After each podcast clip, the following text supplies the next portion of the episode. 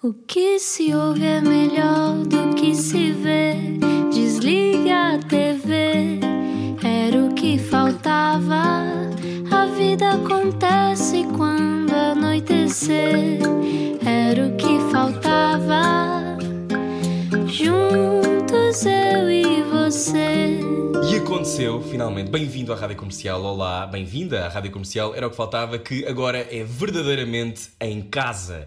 E em casa, e já com toda a gente. Olá, Ana. Super tecnológicos, é isso mesmo. Aqui estou eu uh, para aí uns 100 km de ti uh, uhum. e, e, o nosso convidado ainda mais longe está, não é? Maravilha. Sim, já vamos dizer quem é. Importa explicar, Ana, nunca vamos revelar o local onde estou. Eu estou no meu bunker do apocalipse. Uh, nestas situações, eu sinto sempre que é bom voltar para o meu bunker. No meu bunker tenho internet, graças a Deus. Só como é que eu fazia este programa. Estás com medo de um apocalipse zombie, não? Uh, mais isso até do que o coronavírus, porque isto uhum. nunca se sabe. É uma coisa, nós já sabemos que o mal nunca vem só. Mas pronto, se só ligou agora à rádio comercial, nós vamos manter o programa como sempre. Ontem ouvi uma conversa com Dalila Carmo, nós tínhamos gravado antes, mas a partir de hoje vamos ter convidados todos os dias e estamos muito contentes porque pela primeira vez, Ana, vamos poder falar com pessoas que não moram em Portugal. Ora bem, exatamente as vantagens de não termos de trazer o convidado até à rádio, uh, apesar de uh, eu querer muito privar com esta pessoa com quem nós vamos falar. No entanto, uh, pronto, é isso, vamos poder ir aos quatro cantos do mundo com esta nova tecnologia de é acesso isso. remoto. Então, se está em casa, comece a posicionar-se no sofá, vá buscar um chá ou mesmo um copo de vinho, atenção, porque não, já são o quê? Oito e tal, já pode. Se se quiser isolar das suas crianças, eu aprovo, eu suspeito que a Ana também. Por favor, sim. se alguém puder amarrá-los. Não, estou a brincar, continua. Pronto, mas se estiver neste momento na estrada, obrigado por continuar a trabalhar, obrigado por continuar a, a dedicar o seu tempo e a mostrar como uh, quem é corajoso é mesmo quem está na rua, a dar aquilo que pode e o que não pode para que o país continue a mexer-se e a salvar muita gente. Já, tem, já contamos com muitos infectados em Portugal e cada vez mais pessoas nos cuidados intensivos, mas ainda assim a curva está descendente. Posto isto se calhar agora é a altura de ligar até Londres. Vamos primeiro ouvir a quem é que ele é. Se acordou agora de um coma, bom dia. Bom dia. Ah. Não, espera aí, já te chamamos. Ok.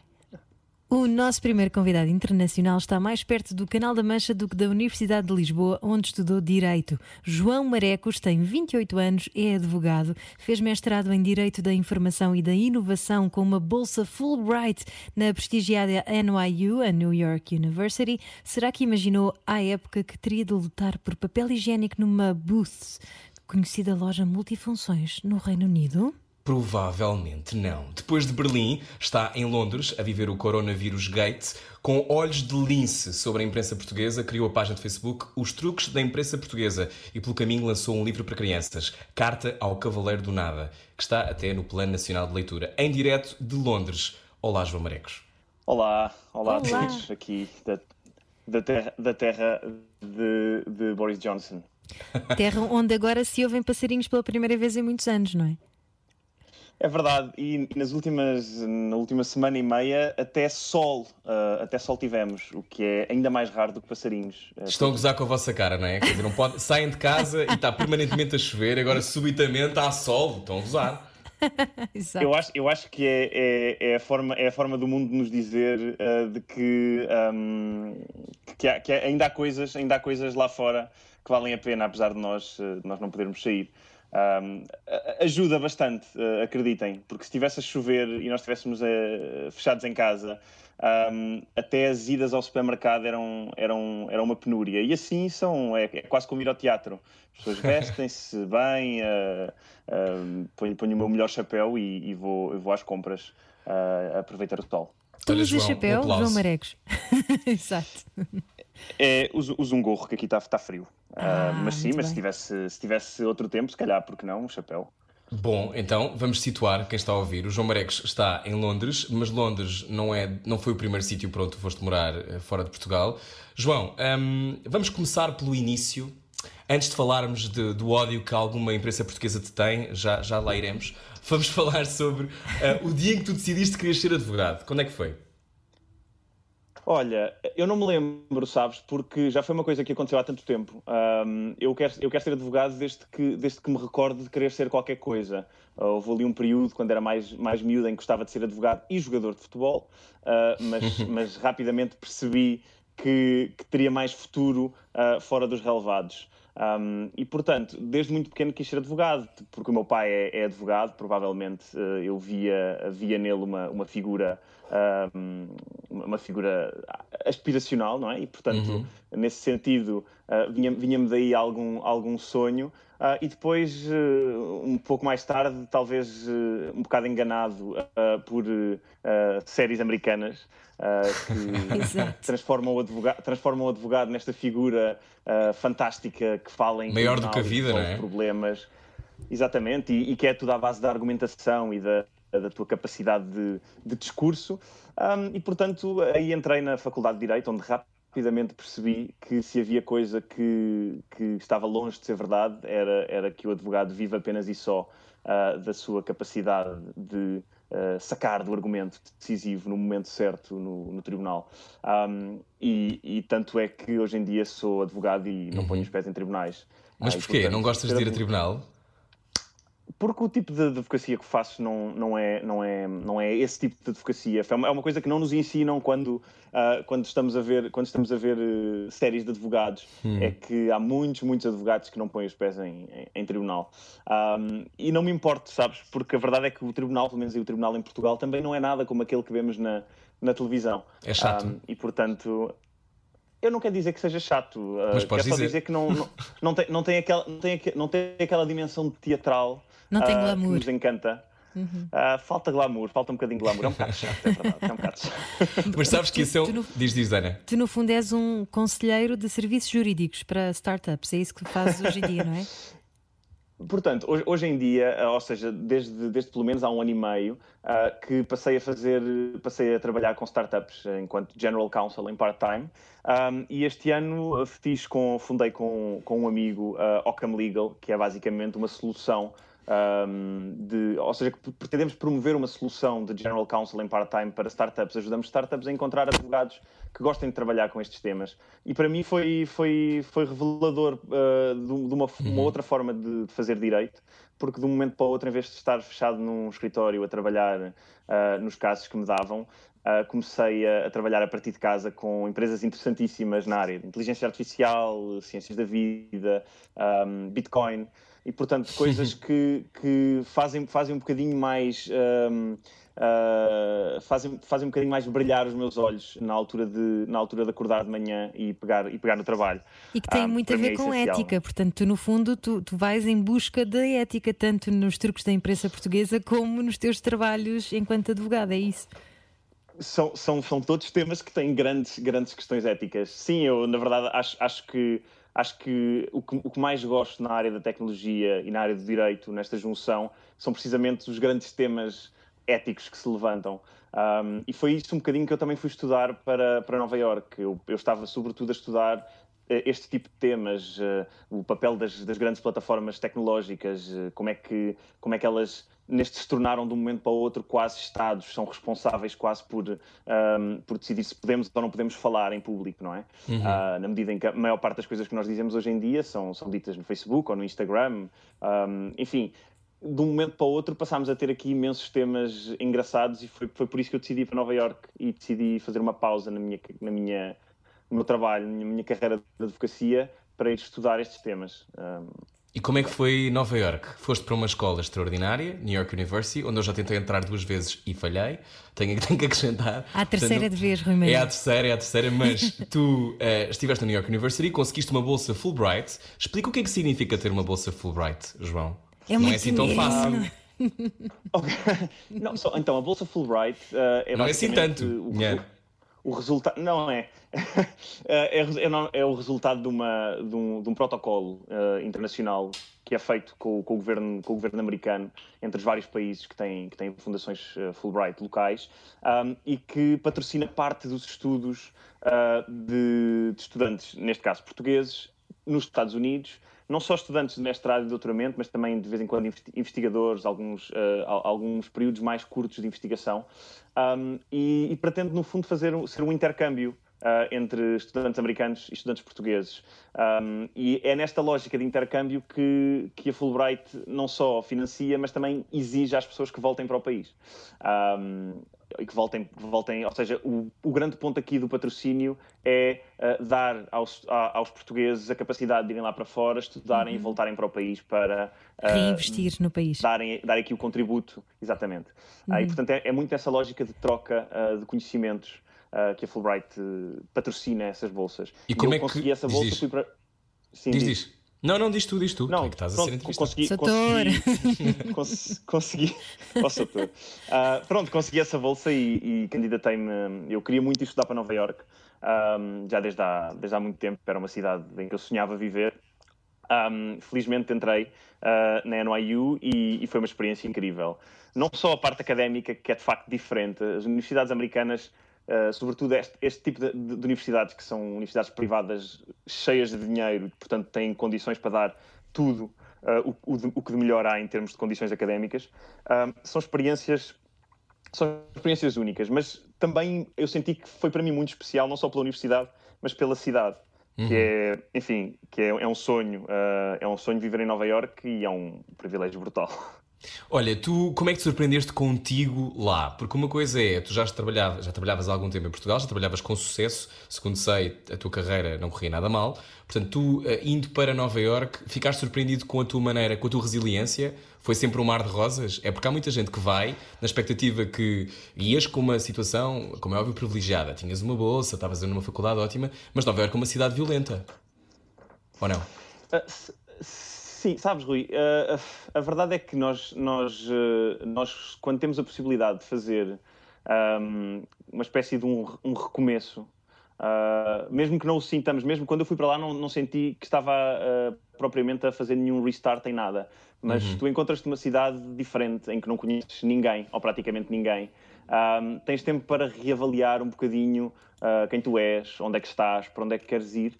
Um, e eu fui para Nova York com, com a ideia de vou fazer aqui este mestrado, vou fazer a bar, uh, portanto vou uhum. qualificar-me como advogado em Nova York e vou trabalhar para uma sociedade de advogados americana um, a ganhar muito mais do que aquilo que estava a ganhar. Portanto, foi uma coisa muito. Uh, que tinha também uma lógica de carreira muito, uhum. um, uh, muito bem definida. E cheguei lá e as coisas não, não foram assim. Ou seja, apercebi-me que se calhar não queria voltar para uma cidade de advogados uh, que se calhar havia outras coisas que eu queria fazer. Um, aprendi imensas coisas sobre, sobre mim, sobre uh, não, só, não, só, não só coisas boas, mas também coisas mais negativas que, que às vezes vêm um bocadinho ao de cima quando tens a, a, a possibilidade de reinventar. Ah, então tu, um, quando vais embora, levas os teus demónios contigo, não é? Os teus demónios não desaparecem. Não, sem dúvida. Aliás, quando, quando vais embora e quando, tem, quando tens mais tempo, uh, quando tens mais tempo contigo, não é? Que é uma coisa que acontece quando deixas de estar perto de outras pessoas que te conhecem muito bem. Portanto, Estás a falar de uma quarentena, por exemplo? Por exemplo, é uma, é uma, é uma ótima oportunidade para uh, visitarmos o, o nosso o, o nosso e o escondido, o interior, não é? Uhum. É, exatamente. Uh, eu, eu, como, eu, como já tive esse, esse tempo em Nova Iorque, agora estou, estou, a, estou a evitar voltar a, voltar a esse processo. Acho que, é, acho que é saudável, mas não podemos estar sempre a fazer isso, sob pena de andarmos sempre à nossa procura e não, não irmos encontrar nada que esteja fora de nós. Sim, uh, mas neste caso, em Nova Iorque. Para... Ah, só para sim, dizer sim, assim, porque às vezes há uma tendência para continuarmos a querer sempre partir pedra, quando de facto agora é a altura de construir qualquer coisa em vez de estarmos sempre a partir pedra, não é? Exato, e eu, eu acho que eh, Nova York para mim foi um bocadinho. O, o, o primeiro semestre tem graça quase partir-se em, em, semestres académicos, mas o primeiro semestre foi um bocadinho assim. Um, e depois, uh, depois do Natal, um, de voltar a casa, estar com, estar com a família, uh, senti que estava mais disponível para, ok, vamos aproveitar isto ao máximo. E o meu segundo semestre foi muito diferente do primeiro, uh, desde logo porque aproveitei muito mais a cidade estive mesmo, estive mesmo em, em, em regime de uh, descoberta total. Um, e foi interessante. Ninguém, obviamente ninguém precisa de ir para Nova Iorque para fazer isto, isto pode-se fazer em qualquer sítio, mas ajuda uhum. muito quando saímos, quando saímos de perto das coisas que conhecemos, não é? Que uhum. são as nossas referências, sempre foram as nossas referências, não é? Uh, e eu até essa altura tinha vivido com os meus pais um, e portanto também foi a primeira vez que vivi sozinho. Uau. Foi assim um conjunto de mudanças. Qual foi o primeiro fizeram... jantar que fizeste? Lembras-te? Eh, já tinhas algum jeito para cozinhar ou nem por isso? Eu já cozinhava uh, e, uh, aliás, já cozinhava. Tenho, irmão, tenho irmão, irmãos mais, mais novos Uh, e, portanto, muitas vezes tinha que fazer o almoço para eles, não é? Quando estávamos em casa, os meus pais estavam a trabalhar. Uhum. Uh, mas, mas já, portanto, já cozinhava e, e, em Nova York encontrei dois, dois grandes amigos, que se tornaram dois grandes amigos lá, que viviam, que viviam comigo, um, e fazíamos grandes jantaradas. Nós, nós tínhamos um... Atenção, grandes jantaradas dentro do contexto em que o, ir ao supermercado é ir ao supermercado com um budget muito muito limitado, curtinho, claro. que é o budget do o orçamento do, do estudante, era dramático, não é? Porque não tínhamos dinheiro para comprar vegetais e frutas e só conseguíamos comprar frango. Um, e então, o que nós fazíamos era. Uh, Arroz de todas as noites. íamos, a New, íamos a, New, a New Jersey, portanto, apanhávamos o comboio, íamos a New Jersey, a Newark, íamos lá aos supermercados que eram mais baratos e trazíamos, não estou a brincar, trazíamos um, um lombo, uma, um, um, um, corte de porco gigantesco, assim, uma coisa de 5 ou 6 quilos, um, e vinhamos com aquilo para casa, cortávamos aquilo em, em bifinhos, uh, ficávamos com dezenas de bifinhos, congelávamos tudo e ficávamos a comer bifes, bifes de porco uh, umas vezes e, e, e, bifes de frango noutras. E era isto. Um, mas fazíamos. Mas, mas, apesar de tudo, a criatividade permitia-nos uh, ainda fazer algumas refeições uh, bem engraçadas. Tenho Olha, memórias das Tocaste aí num, num, ponto interessante que é a criatividade que surge quando precisamos dela. Eu acho que nós estamos a atravessar e as pessoas que estão neste momento a ouvir podem estar a ouvir em casa e, portanto, estão a identificar-se com esta coisa de ter que dar a volta sistematicamente. Ir ao supermercado é um enredo. Não sei como é que é em Londres. Em Londres também é complicado ou, ou sentes que. Uh, aí, aí a situação, se calhar podemos ter esta conversa já. Tu sentes que a situação em Londres, não, tu participaste no programa a semana passada e eu perguntei-te como, é que, como é que tinha sido, como é que estava a ser viver aí neste momento e, e à época o Boris Johnson ainda não tinha tomado nenhuma decisão, dizia que isto não era nada especial, vamos tentar arranjar a imunidade de grupo, etc. Mas agora as coisas mudaram. Sim, sabes, eh, aqui a primeira coisa onde se notou um, ehm, que estávamos a viver um período diferente, uh, como não havia quarentena, o primeiro sítio onde se notou foi efetivamente nos supermercados. Uh, tudo o que era enlatados uh, é muito difícil, tudo que é enlatados é muito difícil de arranjar no, nos supermercados normais. Uhum. Um, frescos e carne um, é muito. Está, é, é, só de manhã quase, porque se fores lá ao final do dia já não consegues arranjar. E é um bocadinho este sintoma de que um, alguma, coisa, alguma coisa está para vir que nós não sabemos o que vai ser. E portanto, pelo sim, pelo não, deixa-me cá arrebanhar tudo o que eu consigo. Um, Sambarcar. Que é, é. É sambarcar. Que é, que por um lado é uma coisa horrível, obviamente, porque, porque é enfim, é pormos a, a, nós à frente de todos os outros e não pensar em quem não tem possibilidades de ir fazer compras de manhã, mas por outro lado acaba por ser uma coisa super humana, não é? É um instinto de sobrevivência, uh, pessoas que têm família, que têm filhos em casa e que pensam, enfim, eu não sei se isto vai haver amanhã e eu tenho que assegurar que os meus têm. E portanto aqui, eu sinto-me uh, sinto aqui dividido entre a empatia uh, que devo às pessoas que chegam ao supermercado e não têm, e não têm uh, coisas para, para, levar para casa e a empatia que devo à pessoa que precisa, que, tá, que tem medo, que está, que está com medo, está ansiosa e que não quer ficar sem, sem coisas. Eh, e, portanto, uh, não, não, não tenho conseguido julgar com tanta força como as redes sociais um, ehm, estes assambarcamentos de comida. Olha, de, e tu que dás apoio jurídico, é outra, é outro tu que dás apoio jurídico a empresas, já sentes algum temor uh, junto de quem te pede consultoria jurídica? É o colapso, eu não é? Acho... Há quem diga. Eu acho que, no, no que diz respeito ao, ao, aos meus clientes e ao segmento de clientes com os quais eu trabalho, uh, não tenho sentido tanto. Uh, por um lado, porque não são propriamente empresas de porta aberta ao público. Uhum. Um, e eu acho que a maior, a maior ansiedade está, sobretudo, uh, em perspectivas de investimento que tinham e que agora estão um bocadinho mais uh, mais uh, incertas, porque é difícil encontrar-se com as pessoas, conferências e, e, reuniões que normalmente são relevantes e importantes para, para desempatar um, estas situações já não estão a ser feitas um, e, portanto, é mais essa ansiedade. Mas sei de imensos, sei de imensos casos de, de, empresas que têm portas abertas ao público e que estão a passar situações difíceis, estão em processos de layoff e, uh, e estão, sobretudo, ansiosas por perceber se vamos ter portas abertas no verão ou não vamos uh, e com que tipo de, de frequência, se, se, vai haver turismo ou se não vai haver turismo, uh, porque não é só terminar a quarentena, não é? Depois do, do término da quarentena ao regresso da normalidade vai um período uh, que ninguém sabe quantificar e que é esse período que é verdadeiramente uh, aterrorizante, acho eu, um, uhum. para, estes, para estes comerciantes. Uhum. Oh, João, Sim. Diz, diz Ana. Força, não, vai tu, vai tu, avança. Ia dizer, João, uh, que, um, que quando falámos uh, na altura, o Boris Johnson não tinha tomado uh, grandes iniciativas. Tu sentes que de repente houve ali um ah, não acredito, isto está mesmo a acontecer e mudaram o rumo das coisas. Conta-nos, porque para quem não, não está, há muita gente como eu que está cada vez a ver menos notícias. Portanto, eu, não, eu já não tenho vontade de estar entupido de informação. E eu e o João temos alguns grupos de WhatsApp em comum, um em particular, onde todos os dias temos acesso privilegiado a muitas coisas e muitas informações de, vários, de várias atividades. Fazemos parte dos Global Shapers, Global Shapers que são uma iniciativa do Fórum Económico Mundial. E o João, de resto, daqui a pouco vai falar-nos sobre as 100 oportunidades, que é uma espécie de mapa de 100, 100 figuras para o futuro do país que são, que são interessantes de conhecer. Mas tu, tu tens vontade de saber as notícias e, e o que é que tu sentes aí em Londres em relação à evolução das coisas? Olha, eu, eu a, prima, a minha primeira semana de quarentena eu passava quase de 15 em 15 minutos ia ver as notícias, ia ver uh, os, os lives uh, uh, do, do The Guardian aqui para, para saber as notícias em Londres. É, é um bocado, é, era um bocado esta sensação de não sei o que é que se está a passar, estou ansioso e, e, e, há notícias novas a caírem a cada 5 minutos e portanto eu quero estar, eu quero saber. Um, mas na segunda semana comecei a sentir comecei a sentir-me cansado e comecei efetivamente a pensar se seria uma boa estratégia por parte da comunicação social este tipo de cobertura intensiva. Um, por um lado, claro, é, é, é informação e, e, desde que seja informação uh, verificada e de qualidade é sempre boa. Mas por outro lado, quando nos pedem para ficar dois meses em casa ou três meses em casa, que é no fundo aquilo que, sem, sem, sem o dizerem expressamente, as notícias nos vão uh, dando a entender, uhum. é importante perceber que ninguém consegue estar dois meses a ler notícias uh, atualizadas de 5 em 5 minutos sobre esta situação sem darem louco. Um, e portanto, eu tenho, eu, esta semana uh, foi a primeira semana assim que eu notei que só vou ver as notícias ao final do dia.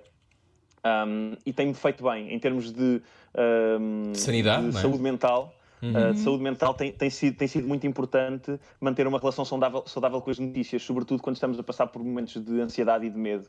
Um, e, e, eu acho que neste. É, acho, acho difícil pedir à comunicação social para deixar de fazer aquele que é aquele que se tornou o seu trabalho na era digital, que é o de estar sempre à frente, sempre em cima, uh, sempre a atualizar tudo, é muito difícil um, pedir-lhes isso, uh, ainda que talvez fosse a coisa mais responsável para a fazer, ou seja, eh, deixar um bocadinho de tempo, deixar as pessoas respirarem, mas, mas nós, enquanto leitores, podemos ter essa, essa postura uh, de procurar as notícias de manhã e, e à noite um, uhum. e, deixar, e deixar de estar com esta ansiedade, porque no fundo, se pensarmos em qualquer outra doença, e, e mais ou menos não vou comparar esta doença com nenhuma delas, muito menos com a gripe, acho isso uma irresponsabilidade, mas se tivéssemos, uh, se tivéssemos notícias numa, em, em, alturas normais, em alturas que não são esta, uh, a dar-nos uh, o update diário dos, das pessoas que morrem com gripe ou das pessoas que morrem atropeladas por motas na rua, uhum. nós andávamos também cheias de medo e cheias de, de ansiedade, porque, claro.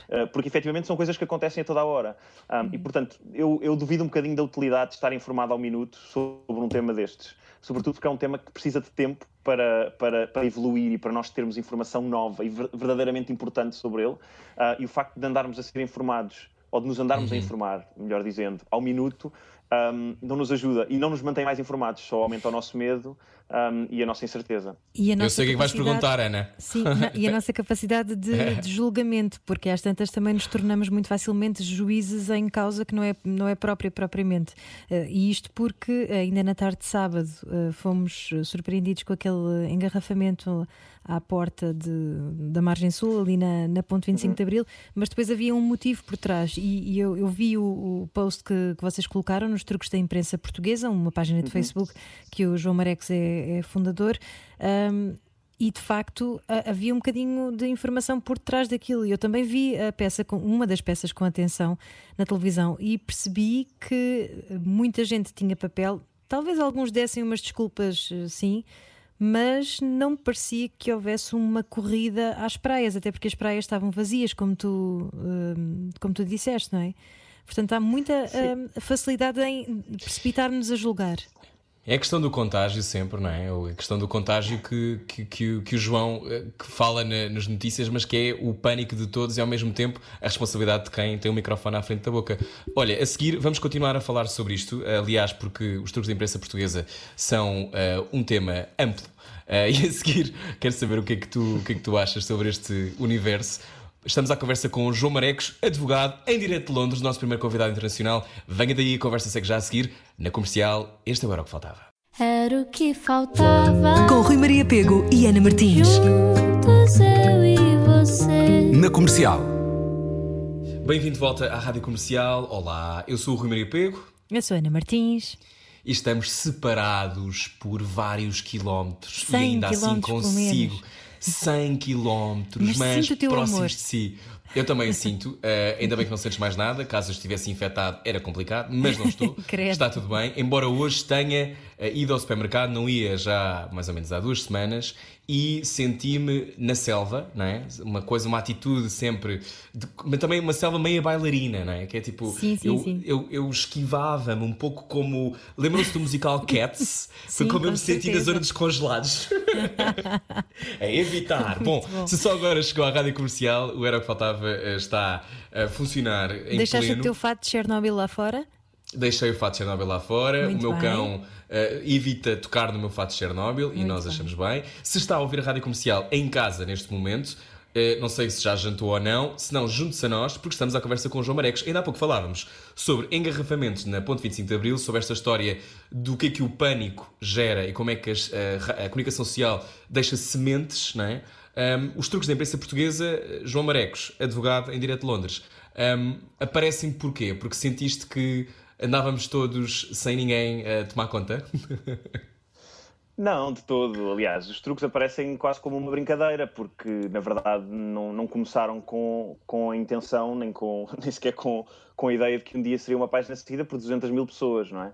Que é uma, ou seja, agora já estamos mais ou menos habituados, porque já, a verdade é que tem, tem, tem- tem- temos tido ah, um número ah, de seguidores muito, muito estável nos últimos dois ou três anos. Mas quando isto começou, ahm, nós começámos a fazer isto por palhaçada e muitos dos posts iniciais eram mesmo, eram mesmo brincadeira. Ah, começou a ganhar um bocadinho de contornos mais sérios ah, quando nos apercebemos que efetivamente havia, ah, ou seja, quando começamos a olhar para este espaço e nos apercebemos que efetivamente havia muitas coisas que mereciam ahm, alguns comentários, algumas que mereciam correções e que na verdade não existia nenhum tipo de interlocutor uh, com a comunicação social da parte dos leitores. Ou seja, normalmente há o provedor do leitor, mas o provedor do leitor continua a ser um, alguém que está dentro do jornal, e, ou seja, não é uma coisa orgânica. Em tempos de redes sociais é um bocadinho estranho, uh, era um bocadinho estranho não haver assim uma espécie de um megafone daquilo que, que seria, neste caso, quase uma espécie de associação de consumidores de jornais. Um, Uh, e, e, na verdade acabou por, se- acabou por se tornar um bocadinho assim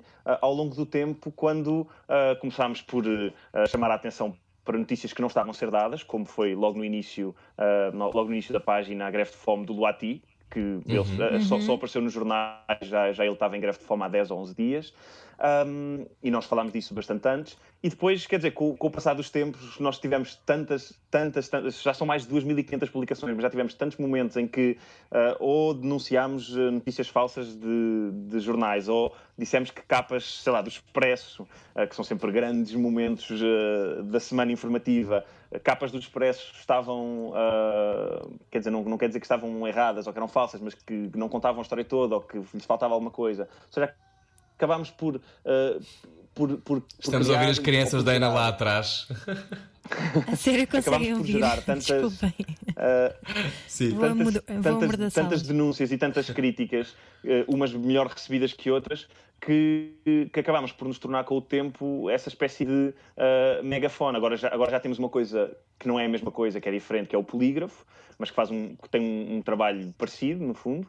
Um, mas, mas antes de haver um polígrafo não havia propriamente nada e, sobretudo, não havia nada que fosse grande o suficiente para forçar diálogos e forçar ah, modificações. E nós temos ah, dezenas, se não centenas de exemplos de notícias que foram alteradas ou corrigidas ou, ou- ou retiradas depois ah, de posts dos truques. E, portanto, eu acho que, mesmo que fosse só por causa disso, já teria valido a pena. Ah, e aquele, esse exemplo da da- do engarrafamento que a Ana deu eh, é, é só mais um do- dos- dos muitos exemplos. De facto, nesse, nesse caso, ahm, a verdade é que efetivamente havia um engarrafamento, é facto. E é verdade também que muitas daquelas pessoas, ou se calhar algumas, não sei, daquelas pessoas de, da- daquela- que estavam naquela fila, se calhar iam para a praia.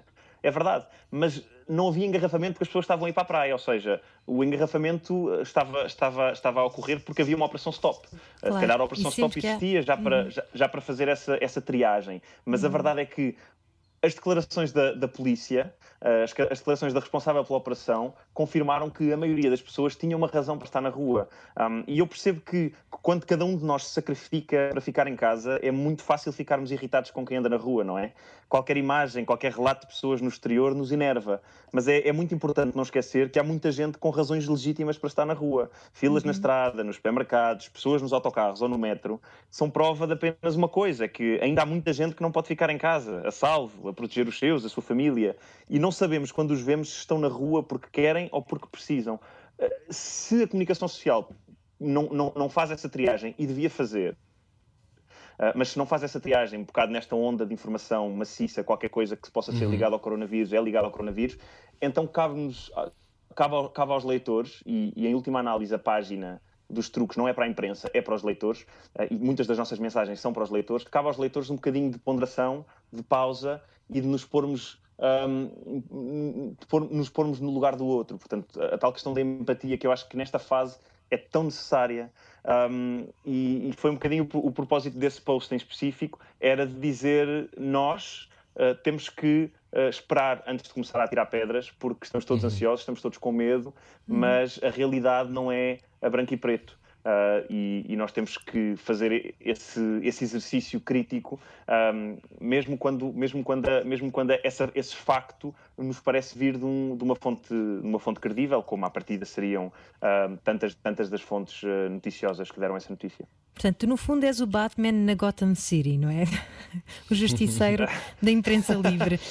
os jornalistas. Se, tiverem jornalistas a ouvir-nos, não iam gostar. pois não, mas era isso que eu ia perguntar. Faria faria é que... deles os, os, malfeitores que não são não, de todo. De todo, de todo. Eu sou casada com um jornalista, portanto, não é de toda essa a minha Eu sou filho do jornalista. E tu és filho do jornalista, exatamente. Portanto, uh, não, é, não é essa a intenção, antes pelo contrário, é das profissões mais nobres e, e pobres deste país. Mas o que eu te perguntava era se, infelizmente, verdade, também, uh, se calhar, boa parte do facto de, do jornalismo tradicional estar em autodistribuição tem a ver com isso, não é? O facto, nós já falamos disso algumas vezes aqui no programa, o facto de uh, já já não haver muitos séniores na redação, porque uh, quer dizer, as pessoas precisam de, de ganhar mais dinheiro e às tantas vão, vão para assessores de uhum. imprensa, porque não têm outro remédio, não é? Para, para poderem pagar as escolas aos filhos e etc. A invasão do clickbait, não é? A invasão do clickbait também, não é? Mas ia-te perguntar isso: achas que está mesmo em autodestruição o jornalismo? Eu não sei se é, se é autodestruição, uh, na medida em que a autodestruição implicaria que a culpa fosse uh, exclusivamente, exclusivamente do, do, do jornalismo. Um, eu não acho que seja, acho que há vários fatores. Uh, e de facto o maior fator externo foi uh, a chegada do, do, digital, a abertura de imensos órgãos de, uh, de informação gratuitos e disponíveis, esta necessidade de estar sempre em cima do momento e perdermos tempo e, e pausa para investigar e para confirmar. Um, mas de facto, se há, se há problema que eu considero um, que eu considero central aqui são as, as, é a falta de condições de trabalho de jornalistas. E quando digo falta de condições de trabalho não falo só de uh, a nível salarial, e a nível salarial é dramático, não é? Temos pessoas que têm uma função relevante, importantíssima, essencial para, uh, para, para, a sociedade, para, para, para, a própria manutenção do sistema democrático, que é aquela de nos informar, que, são, uh, que estão em, em, redações onde, uh, ao fim de 10, 15 anos de, de, de carreira, ganham 1.000, 1.500 euros. Um, sorte. Dizer, os que ganham, porque a maior. Sorte, sim, eu estou a falar, estou a falar do, dos séniores, ah, porque se formos falar Mas é muito juniors, pouco, não é? É muito pouco maioria, na lógica um, daquilo que era a informação também do passado, não é? Eh, eram carreiras que, onde, para onde tu evoluías e onde existiam de facto escalões e havia também. Eu acho que o facto de ser também, e acho que é isso, não sei se é isso que vais dizer agora, mas o facto de os valores serem tão baixos também torna a coisa um bocado um, mercantilizável de outra forma, não é? Torna a coisa fica mais. A erosão é maior, talvez. Eu, acho, eu acho que tu, tu perdes liberdade enquanto profissional, uh, perdes claro. liberdade se estiveres num emprego precário e, e, mal pago, não é? Não tens liberdade para bater com a porta porque só ganhas aquele e faz-te falta, é pouco e tens que o manter. Uh, não tens liberdade porque uh, se o mercado paga mal, tu não podes sair para, para a concorrência. Um, e, portanto, quando se afeta numa área destas tão relevante como é o jornalismo, a liberdade, um, nós, temos, uh, nós temos depois que, que, conviver com todos estes problemas que, que a página dos truques tenta identificar um, e, que são, e que têm muito que ver com um, e este eu acho que é um, é um, é um grande problema, e, e, e, talvez agora vou aqui dizer talvez uma coisa polémica, que é eu não acho que a maioria dos jornalistas desgoste da página, acho que a maioria, porventura a maioria dos, dos diretores ou dos, ou dos líderes do setor desgosta da página, porque na verdade a maior parte dos jornalistas a, maior parte dos jornalistas não tem a liberdade editorial de fazer o jornalismo que quer, tem que fazer o jornalismo que lhe mandam. Um, e obviamente há, há, há exceções e há jornalistas jornalistas, uh, ainda, ainda há jornalistas fantásticos com muita liberdade dentro de redações, mas a verdade é que há uma nova geração de jornalistas que um, ehm, trabalhou os primeiros dois, três anos à borla e trabalhou o, o, os, os, os, seguintes dois, três, quatro anos a ganhar 500, 600 euros. Eu tenho amigos jornalistas nesta situação. Um, ehm, e, portanto, estas pessoas que já estão a trabalhar há 5, 6 anos e ainda não têm sequer capacidade para sair de casa dos pais, uh, quanto mais para bater o pé ao, ao, ao chefe de redação que lhes manda fazer um, claro. um, título que não bate certo com o corpo da notícia. Claro. E, portanto, há aqui uma série de, uh, de fatores que fazem com que a culpa, se é, que há, se é que se pode dizer assim, a culpa de uma notícia mal dada não recaia obrigatoriamente ou necessariamente sobre o jornalista. Um, e é também por isso que nos truques nós pretendemos visar quase sempre a publicação. Acabamos por visar o jornalista apenas e só quando entendemos que o motivo daquela crítica está intimamente ligado com aquele jornalista. Portanto, havia qualquer coisa específica ou pessoal àquele jornalista que motivava a crítica. Não é assim na maior parte dos casos. Uhum. E é também por isso que nós tentamos uh, fazer a crítica à publicação, porque no fundo é, é, essa publicação que tem que responder por toda a condição de trabalho uh, que uh, resultou naquele erro. Mas há alguns uh, diretores e algumas figuras do jornalismo português que lidam muito mal com a vossa existência, ou não? Eu acho que inicialmente havia. Estou a deixar havia para um ti setor... para ver se queres dizer ou não. não, inicialmente havia um setor que lidava mal com, com a questão do anonimato. Uh, e havia, por exemplo, o Ricardo Costa uh, lidava. Li, li, inicialmente não gostava nada de nós porque nós éramos anónimos.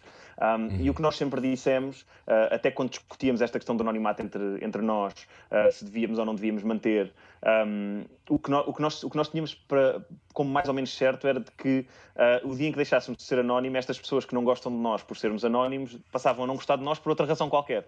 Um, portanto, não era, não, é precisa, não era precisamente o anonimato que o chateava. Porquê? E, e há vários exemplos disto, que é tantas páginas bem amadas das nossas redes sociais uh, e que eu também gosto imenso e que foram durante muito tempo anónimas faziam brincadeiras, eh, mandavam piadas sobre pessoas da nossa praça um, e, na verdade, não havia problema nenhum, porque elas de facto não estavam a incomodar ninguém, eram páginas uh, humorísticas, mas de vez em quando também faziam assim, alguns comentários mais politicizados ou coisa assim do género. Uh, uhum. Nós estávamos a fazer crítica de imprensa, tínhamos que dar a cara. Um, enfim, podíamos discutir aqui estas questões do anonimato e eu, eu, a verdade é o anonimato é um tema que me é muito caro, até em Nova York escrevi um, um paper sobre isso. Uh, acho, que é, acho que o direito a ser anónimo está intimamente ligado com o direito à liberdade de expressão, uh, mas dúvida. ainda assim era uma crítica que nós percebíamos um, e eventualmente quando deixámos de ser anónimos uh, por, por, força, por força de, de uma exposição pública de, um, de, uma pessoa, de um terceiro, de um jornalista, um, quando, quando isso aconteceu já nós Uh, já nós tínhamos dado uma entrevista ao Expresso uh, em pessoa, portanto já, já tínhamos dado a conhecer a nossa identidade a, jornal, a um jornalista do Expresso e permitido verificar, per, permitimos-lhe que ele verificasse se éramos ou não éramos relacionados com partidos políticos, se tínhamos ou não tínhamos ligações uh, misteriosas a grandes grupos de influência, que eram as coisas que nos acusavam quando éramos anónimos. Uhum. Um, e de facto o jornalista do Expresso não descobriu nada disso. Um, e de forma também, também uh, de forma engraçada foi saber que quando, quando revelaram a nossa identidade, já uh, nas várias redações do país, já toda a gente sabia quem nós éramos. Já, já o observador tinha ligado para, para o meu local de trabalho a dizer que sabia quem eu era e que ia fazer um, uma publicação uh, uhum. com o meu nome na semana seguinte, isto meses antes de, de, saírem os nossos nomes, porque depois acabou por não fazer publicação nenhuma. E portanto, oh, nós sabíamos que já éramos conhecidos um, claro. pelos jornalistas, pelo menos. E, e como é que se lida com o facto de, por exemplo, estás a fazer uma coisa que ainda por cima em Portugal há muito pouca escola, que é esta coisa da verificação dos factos, das notícias, etc. Não, uh, no contexto anglo-saxónico é muito comum, no contexto português, daquilo que uhum. sei, não tão comum. Um, quando de repente alguém liga para o teu local de trabalho, tu advogado numa sociedade de advogados, o que, é que, o que é que tu achaste quando isso aconteceu? Achaste que havia uma lógica de. Uh, ficaste surpreendido? Ficaste uh, chocado com esta coisa da, de, de, alguém precisar de um culpado tem a ver com isso? Olha, eu, tanto eu como o Pedro fomos contactados para os nossos locais de trabalho um, sobre esse assunto um, e a minha, a minha primeira reação foi uh, estão a forçar-me a misturar duas esferas que eu, que eu queria manter separadas porque a verdade é que uma, uma das razões uh, para, para, para sermos anónimos era precisamente de não, não misturar aquilo que é a nossa esfera profissional e que não tinha uhum. nada a ver com, com, com este tipo de, de atividades, uh, desta que era uma esfera mais, uh, seja, que é, para nós era um hobby. Um, e portanto, eu senti aí senti-me um bocadinho atacado, uh, mas por outro lado, percebi que, do ponto de vista do, do jornalista, um, ele olhava para nós como pessoas que estavam a fugir a um, a um escrutínio. Uhum. Uh, e, portanto, nesse sentido, uh, decidiu adotar uma, uma postura um bocadinho mais agressiva. Foi engraçado verificar que uh, ele, ele, ligou e disse: vamos, vamos, vamos, vamos publicar os vossos nomes, quer vocês queiram, quer vocês não queiram. Uhum. Se vocês quiserem falar, se vocês quiserem falar sobre isto, nós, nós colocamos os vossos comentários, se não quiserem falar, nós publicamos sem isso. E nós dissemos, não, não, sem problema nenhum, nós, nós queremos eh, comentar e queremos explicar, não nos importamos de falar nesse contexto, que ia ser o contexto em que iam revelar a nossa identidade. Um, e, e, depois é um de desmarcarem duas vezes... E depois de desmarcarem duas vezes, é, é, sabia, seria o coming out nesse, nesse caso, no Observador, Sim. mas depois de desmarcarem duas reuniões uh, para esse efeito, nunca mais voltaram a contactar-nos para, para, para, para fazermos esse, esse coming out, nunca publicaram os nossos nomes e, portanto, aquilo que nós, aquilo que nós concluímos, uh, não temos mais dados, a não ser a nossa, a nossa própria intuição, mas aquilo que concluímos foi que havia interesse em desmascarar-nos, uh, se fosse contra a nossa vontade ou se fosse à nossa revelia, se fosse para nos dar a oportunidade de fazer isso de uma forma um, claro. voluntária ou, ou, ou, para explicar, ou para pelo menos introduzir na peça que dava essa, esse coming out uh, o nosso ponto de vista, já não valia tanta pena e já Isso perdia um bocadinho. Publicidade. E, portanto, passámos de uma fase em que me ligavam para o trabalho a dizer-me que, que, que, iam publicar o meu nome para outra em que, bom, mas se vocês querem falar sobre isso, nós se calhar não temos tanto interesse. Um, e, ficou, e, ficou, assim. Falaste no Pedro, o Pedro Bragança, é quem faz contigo esta página Truques da Imprensa Portuguesa, Exatamente. que já tem mais de 200 mil seguidores no, no Facebook. Ele é arquiteto. É a vossa intenção no início, tu já disseste aqui que foi assim um bocadinho por acaso, não é? Mas era criar uma página humorística ou era ser tipo justiceiros? Não era humorístico, ou seja, uh, as coisas têm, têm um, um, um, contexto e uma história. Eu e o Pedro conhecemos uh, no contexto da campanha presidencial do, do professor Sampaio da Nova.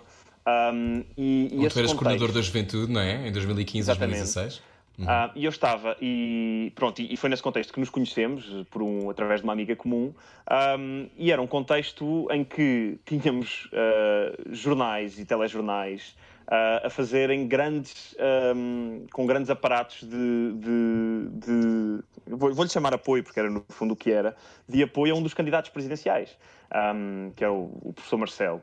Um, o que para, o que para nós. Seja, é. Mais até, mais até do que a questão de, estar, de estarmos naquela campanha uh, em concreto, foi a questão de perceber: uh, epá, falta aqui falta aqui alguma, alguma, algum meio que nos permita dizer que é completamente errado e antidemocrático termos o Jornal da TVI, o Jornal da Noite da TVI, a fazer uma despedida emocionada com toda a gente a chorar a uma pessoa que acabou de se. De se candidatar um, à presidência. De, de anunciar uhum. a sua candidatura à presidência, não é? Eu percebo, uhum. atenção, percebo perfeitamente que o professor Marcelo foi um comentador uh, de vários anos naquele, naquele espaço, que passou, uh, que colaborou com imensos jornalistas e que, portanto, ele merecia uma despedida. Uh, mas mas há, há, momentos e momentos, não é? E naquele momento em concreto, uh, em, que se, em, que fazia o anúncio de uma candidatura, tivemos um momento em. E este é só um exemplo. Uh, este foi um momento em horário nobre, depois tivemos um editorial do público em que parecia que tinha caído uh, Nosso Senhor na Terra com o anúncio daquela candidatura.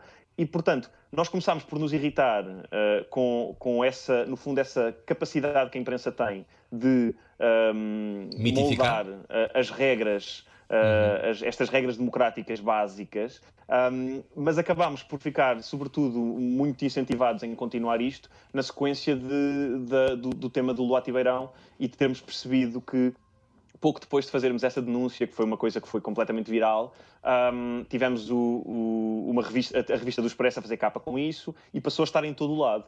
Um, e, portanto, aí sentimos que nos estavam a ouvir. Uhum. Uh, os temas, os temas uh, da, da, campanha eleitoral, ou seja, começaram, se esgotaram logo aí, um, e depois disso já lá vão cinco anos quase. Um, e, e pronto, e, e, muitas histórias, tenho mesmo muitas, muitas histórias giras para contar de coisas que aconteceram uh, apenas e só porque os truques fizeram uma, um post sobre isso. Um, Conta. E... Conta. Isso deu-te deu a noção, deu noção da tua da, da, responsabilidade que cada um pode ter no mundo? Foi aí que te apercebeste Olha, do impacto dois que podes tipos de responsabilidade. criar? Por, por, um, por um lado, uh, apercebi-me que as redes sociais uh, que eram, que eram um, um, meio que eu, em relação ao, qual eu tinha muitas dúvidas, uh, porque me parecia, parecia-me, parecia-me uma zona um bocado enlameada, uh, apercebi-me que é possível, é possível fazer, fazer daquele espaço um espaço com, com algum propósito, não é? Com, a, com, alguma, uh, com alguma missão uh, para lá do, da espuma dos dias. E depois, por outro lado, o tema da responsabilidade é engraçado porque nós também deixamos, uh, ou seja, acho que nós alteramos um bocadinho o estilo à medida que fomos tendo mais, um, mais seguidores, porque nos apercebemos um bocadinho da, da responsabilidade. Uh, não é? E, ou seja, os nossos posts iniciais eram coisas um bocado mais relaxadas e agora e, e houve, houve, uma altura em que nos apercebemos que, ok, aquilo que nós escrevemos uh, tem impacto direto, aquilo que nós escrevemos pode levar a alterações uh, nos órgãos de comunicação social, pode magoar pessoas, uh, pode, pode, pode fazer pessoas sentirem que não, não fazem o seu trabalho como deve ser e, portanto, nós temos que ser cuidadosos, temos que ser, temos que ser assertivos um, e temos que justificar as coisas bem, bem justificadas para que se perceba que a crítica não vem de nenhuma vontade de criticar ou de dizer mal, não vem de nenhum uhum. sentimento maldoso, mas vem de, um, de uma necessidade de servir de contraponto de acrescentar complexidade. Isso é uma coisa que o Pedro diz muito e eu gosto muito desta ideia de acrescentar camadas de complexidade. Eh, é verdade que nós, o nosso contexto informativo eh, é, é um bocadinho. Eh, se fosse uma cebola, já estava só na, na quase no, no coração interior. da cebola, já não tinha camadas uhum. nenhumas à volta, não é? E é quase como uma maneira que os jornalistas têm de manter o apelo, de um, o apelo do, de, um, de, um determinado, de um determinado artigo, é mantê-lo simples, é mantê-lo fácil de entender. Mas a verdade é que há temas que não podem ser tratados de forma simples, uhum. uh, ou pelo menos que não, em relação aos quais não podemos abdicar da complexidade, sob pena de não os percebermos como deve ser, como eles são. E, portanto, muitas vezes uh, fazemos posts em que é, o propósito é simplesmente acrescentar camadas de complexidade. E eh, mesmo, mesmo esse caso do engarrafamento é um bocadinho isso, é, ok, há esta situação, estamos a ver, nós estamos a olhar para as imagens, as pessoas estão lá, há uma fila, mas vamos, vamos falar das outras razões que existem para as pessoas estarem lá, vamos falar do que é que, do que, é que fez isto, do que é que fez a fila começar. Ou seja, é, é, é um bocadinho puxar pelo espírito crítico. Uh, que é uma uhum. coisa que eu, e o, eu e o Pedro uh, gostamos de, de, de, acreditar que uh, desenvolvemos não só na nossa, na, nossa, na nossa vida profissional, mas também que ajudamos a desenvolver através dos truques. Um, e é sobretudo dizer às pessoas: ok, vamos ler, vamos filtrar, vamos, uh, vamos procurar mais informação uh, para que, para, no fundo, eu acho que a, a, grande, a grande mudança da informação de, de há umas décadas para cá é que deixou de ser o, o, um trabalho de jornalista informar-nos e passou a ser o nosso trabalho estar informado.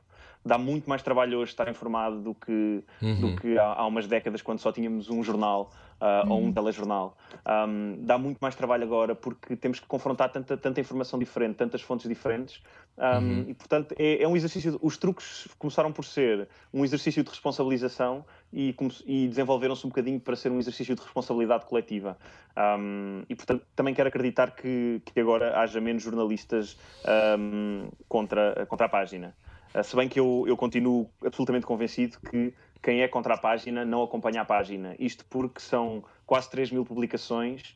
Uh, se alguém conseguir arranjar um, 30 que sejam verdadeiramente pá, horríveis e completamente fora do, do, do, alvo, ainda assim só está a arranjar 1% e mesmo assim eu acho que não consegue arranjar as 30%. E portanto, acho que é um, acho, acho que é um excelente repositório de, de, daquilo que se pode fazer em redes sociais quando, quando se tem tempo e quando, e quando se tem vontade. Um, e, e, para nós é super recompensador ler, a, ler comentários de, de, pessoas que nos seguem, ler, ler as mensagens que uhum. nos enviam, um, porque sentimos que efetivamente estamos a contribuir para eh, melhorar um bocadinho o contexto de informação. De mão dada, de mão dada, não é de mão dada porque eles não nos dão a mão, mas ou seja. Agora não pode ser de mão dada, João. É, em complemento com a comunicação social, que tem um papel insubstituível. Às vezes dizem, ah, eu agora só vejo as notícias pelos truques. Não há nada de mais errado, não é? Não existem truques sem imprensa. Uhum. Um, truques aqui, não existe, não existe a página dos truques da imprensa portuguesa sem imprensa portuguesa. E, portanto, é um trabalho a dois. Falaste há bocadinho de alguns momentos fulcrais em que vocês sentiram que, de facto, levantaram esse véu da ilusão. Uh, Lembras-te, assim, de alguns marcantes? Um, Olha, há, há um tema, há, há, um caso que, que, me diz, que me diz muito. Houve um deputado da Assembleia uh, da República, que eu não, não vou nomear, uh, mas que veio ter connosco um dia, ter connosco via inbox, não é? nós não o conhecíamos de lado nenhum. Uh, uhum. E ele veio nos dizer que a Sábado tinha feito um artigo sobre ele, que lhe tinha, lhe tinha enviado o artigo antes da publicação assim, tipo, uma hora antes de fechar, de fechar uh, a edição, a dizer: se quiser dizer alguma coisa sobre isto, é agora, porque senão daqui a uma hora isto fecha. E ele respondeu: estou a meio de uma reunião, não consigo dizer nada daqui a uma hora, mas há aí várias coisas que não estão corretas e que eu queria, um, e que eu queria retificar. Uh, obviamente, eles publicaram a mesma, ele exerceu ao, o, o direito de resposta ao abrigo da lei e a Sábado ignorou uh, esse, esse, exercício. Estamos a falar de um deputado, não é? Se um deputado exerce um direito de resposta um, e é ignorado, o, o, que é que não acontecerá aos direitos de resposta uh, das outras pessoas todas, não é? Que não têm o poder de um deputado e que não são tão fáceis de, uh, de contactar como um deputado. Um, e, e, e, depois de nós fazermos, ou seja, antes de nós fazermos o post, uh, nós contactámos a jornalista da Sábado e enviei-lhe um e-mail a perguntar: olha, recebemos este, este, esta denúncia desta pessoa, isto é verdade? Um, e, e, nunca, nunca nos responderam, mas uma hora depois pois, de ver estava publicado no, no, site, no site da Sábado. Um, e portanto, numa hora conseguimos fazer uma coisa que uh, o próprio direito legal de resposta não conseguiu fazer, já tinha passado tipo umas, duas semanas de, daquilo tudo e nada tinha uhum. sido publicado, e ao fim de uma hora de um e-mail nosso as coisas aconteceram, porque há um bocado esta ideia de que, que uh, se estes gajos escreverem um, um, post sobre isto, é muita gente a ler e portanto não queremos. Nós temos publicações, nós temos posts que são lidos por mais, por uh, o post mais, mais bem sucedido do último mês tem cerca de 800, 800 mil pessoas alcançadas. Um, portanto, há, há, muita comunicação social que não tem este reach. Qual portanto, é há aqui uma grande post? responsabilidade. Uh, foi o post. Uh, já te digo, está bem? Está uh, bem, claro. que... Tá bem, daqui a pouco. Agora, ainda bem que vamos, vamos, vais ver qual é que foi o post. Nós já voltamos, estamos Sim. à conversa com o João Marex. A seguir falaremos sobre os Global Shapers e como é que precisamos de 100 novas oportunidades para olhar para o mundo. São 100 jovens que têm de conhecer. A seguir falamos sobre isso. Bem-vindo à Rádio Comercial, só chegou agora. Estamos à conversa com o João Marecos e ele está em Londres. É o nosso primeiro convidado internacional. Até já. Não ouvir a comercial dá mau karma. Era o que faltava. Com Rui Maria Peco e Ana Martins. Todos os dias, das 8 às 10 da noite, na comercial. Olá, bem-vindo de volta ao Era o que Faltava. Bem-vinda de volta ao Era o que Faltava. Se uh, está em casa neste momento, se calhar está a ouvir-nos na banheira, num banho de imersão, não faz mal, nós não contamos a ninguém, que está aí também uh, às mensagens com alguém de quem não devia, mas nesta altura da quarentena já tudo é possível, não é? Eu sou o Rui Maria Pego. Eu sou a Ana Martins, olá, como é que está? Daqui Olá, a pouco Ana, vou ter que deitar onde... os meus filhos. Já vais, já vais. Tu estás a fazer emissão de onde, Ana? Estou estás no emissão sótão? No meu sótão, sim, que é um sótão muito bem acatitado, que, que esteve aqui com umas remodelações e por isso é, epá, é, é, simpático. Aliás, tu notas que o som até está assim bastante. Não, o teu som está isolado, ótimo. É? Uhum. Estou até com uma certa inveja. Está com um bocadinho de eco o teu só. Mas, mas, está com eh, eco porque a minha sala tem tetos muito altos, não é? Ah, porque é isso, tô... é exatamente isso. É o meu bunker, é uma catedral. Sim, sim. o meu teto é baixinho, estás a ver? É assim, é, como é que se diz? É esconso, não é? Portanto... Pois, eu, mas o teto é esconso, mas tu não és esconsa, minha cara. Se só agora ligam a rádio comercial, era o que faltava, está também disponível sempre em radiocomercial.ol.pt. Já voltámos às conversas, estamos muito contentes. Ontem foi a vez da Lila Carmo e ao telefone, ao meu telefone nada, ligado connosco na, neste, neste programa, está o João Marex em Londres. João, estás em que zona da tua casa, só para nós imaginarmos? Eu estou no quarto. Portanto, eu estou okay. neste momento estou deitado na cama, não é? Que é a primeira Uau. vez, uh, e, eventualmente, que alguém dá uma entrevista à, à, comercial deitado na cama. Olha, com não certeza. Sei. Não sei Isso se é já mágico. foi, Ana, já houve outra vez? Espera, estamos então numa edição de Na Cama Com. Muito bom. É uma edição na cama com, com João Marecos, que uh, é advogado, mora em Londres. Uh, João, não te vou, vou, não vou perguntar o que é que gostas mais de fazer na cama, não vale a pena agora. Imagino que seja combater, combater a desinformação, obviamente. Tu estava, deixámos uma pergunta pendurada, tinha a ver com o post da página que, que fazes com o Pedro Bragança, os truques da imprensa portuguesa. Qual foi o post que tu querias falar há pouco? Sim, o, o post mais recente assim, que teve, que teve assim, um efeito mais viral foi um post sobre uma, uma capa do Correio da Manhã, em que dá, punham a cara de uma, de, uma, de uma senhora que morreu, uma senhora idosa que morreu vítima de, de Covid-19 ah, um, e, e, com a legenda uh, morreu infectada pelo filho. Um, filho esse que estava, que estava também infectado, um, em, está, está no, que estava no, no hospital, um, e portanto a, a, senhora foi a enterrar sozinha, sem família, sem, sem os filhos, portanto numa situação super dramática e triste, o filho ganhou aquela capa do Correio da Manhã para emoldurar, que lhe atribui diretamente culpas no facto da mãe ter morrido. Uh, acho, que é um, acho que é um exemplo de, uh, de, de quão longe se pode ir uh, em termos de irresponsabilidade e falta de, e falta de empatia para conseguir mais, uma, mais umas vendas de jornal em banca. Uhum. é impunidade, esse, não é, esse, João?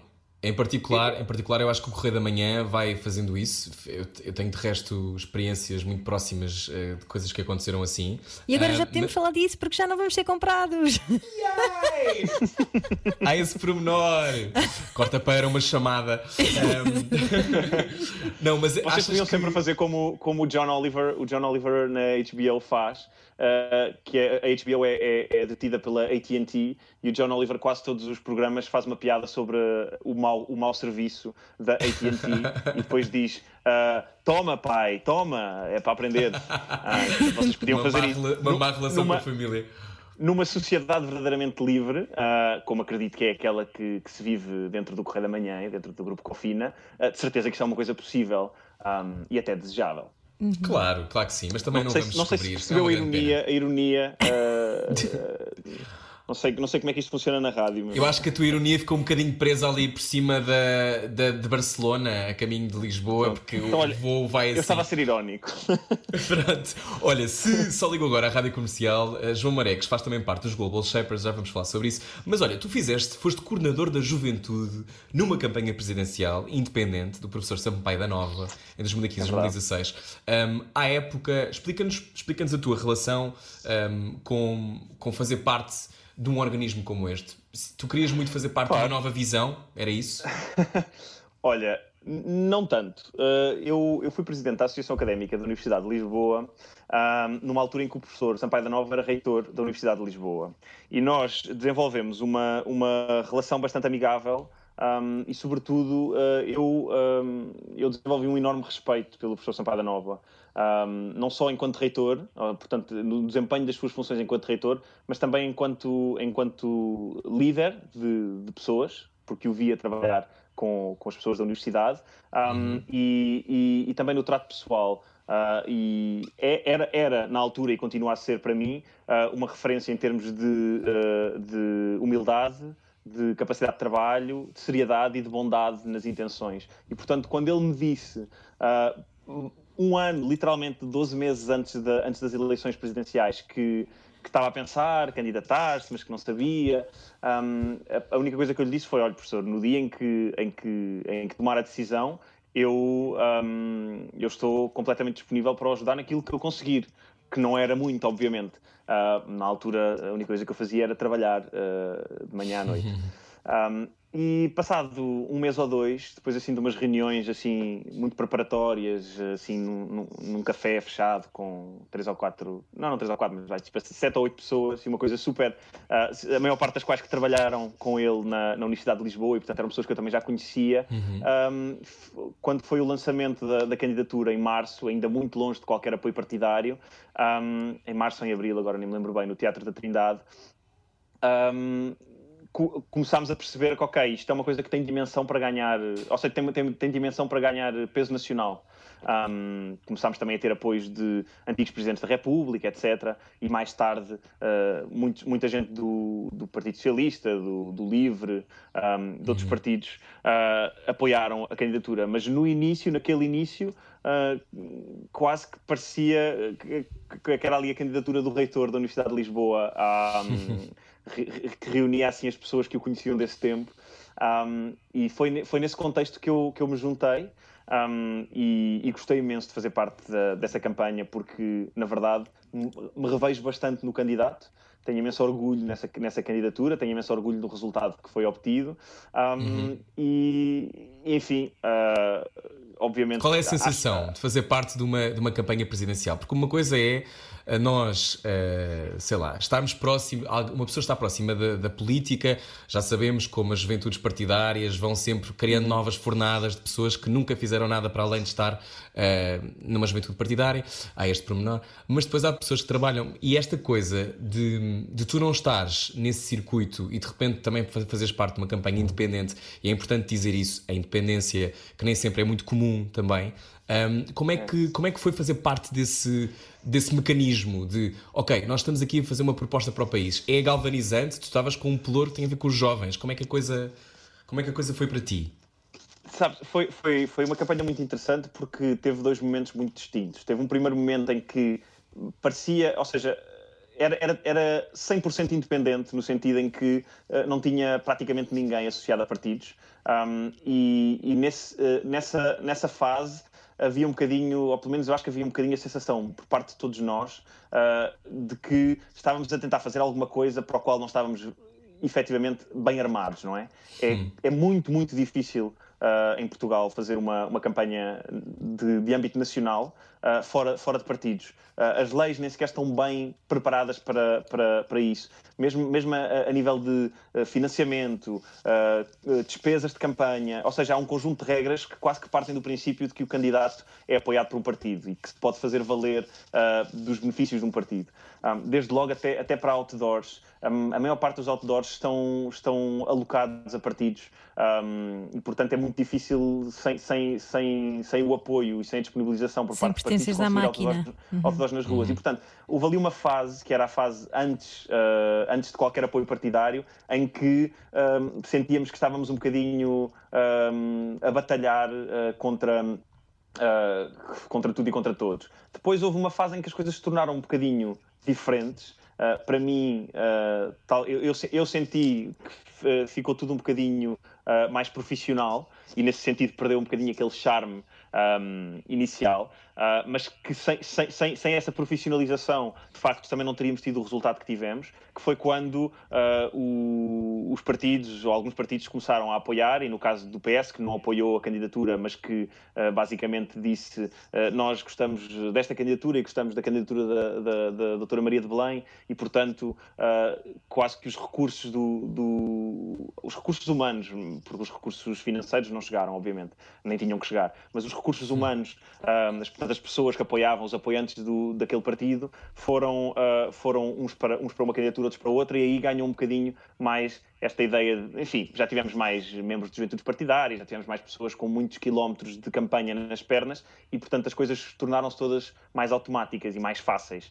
Um, mas, mas fazer parte de uma campanha deste tipo, uh, sobretudo numa fase, tão, uh, sobretudo desde, desde o princípio, desde o dia 1, um, Uh, e, e, com este tipo de, de pelouro foi uma experiência única, eu, eu, não diria até irrepetível por várias razões. A primeira das quais é porque também eh, já começa a afastar-me da, da, da, da, juventude, só nas próximas eleições, obviamente não estou envolvido em lado nenhum e nas, nas, nas, que se seguem já não, já não estou nesse, nesse grupo. Mas, mas é, é espetacular ter a oportunidade de, primeiro, rodear-me de, imensos, de imensa malta jovem. Uh, no início eram quase só amigos meus, mas depois pessoas que eu não conhecia de lado nenhum, como o Pedro. Uhum. Um, e, e, discutirmos o que, é, o que, é, que nós podemos fazer para que esta campanha seja diferente um, e, e, e, consiga a atenção um, de jovens. E fizemos várias coisas engraçadas nas redes sociais, mas eu acho que sofremos um bocadinho, uh, sobretudo na fase inicial, de alguma. Um, de alguma falta de atenção por parte da comunicação social, uh, que ainda olhava para esta candidatura como a candidatura de um, de um tipo que, que, mais ou menos, não, que um tipo que mais ou menos ninguém conhece, não é? Uh, ali um reitor da Universidade de Lisboa, um, e só quando começámos a ter a atenção de, de, partidos é que, e quando as sondagens começaram a demonstrar que efetivamente eram, é, era, o, o professor Sampaio Nova era o candidato mais bem posicionado para disputar qualquer coisa, nem que fosse uma segunda volta, uh, para ser assim uhum. o, o, o, segundo classificado, um, só aí é que começou a ganhar mais atenção. Um, e, e, tu gostavas... E eu, eu, continuo a achar que é extraordinário uma pessoa, uma pessoa independente, o reitor da Universidade de Lisboa, sem qualquer percurso partidário, ter uhum. ficado em segundo lugar com mais de um milhão de votos. Acho incrível. João Marex, e tu vês o futuro da política sendo a partidário? Tu gostavas que fosse esse o caminho? Sabe, eu, eu, eu, acho que uh, os partidos são muito importantes, uh, por várias razões, mas desde logo porque são um bocadinho uh, guardiães da, da democracia. Pode, pode, pode, ser, pode, pode ser difícil para muita gente aceitar este, muitos anos também foi, um, mas hoje estou muito convencido que os partidos são uma barreira a que de um momento para o outro tenhamos um, um louco um, à, à frente.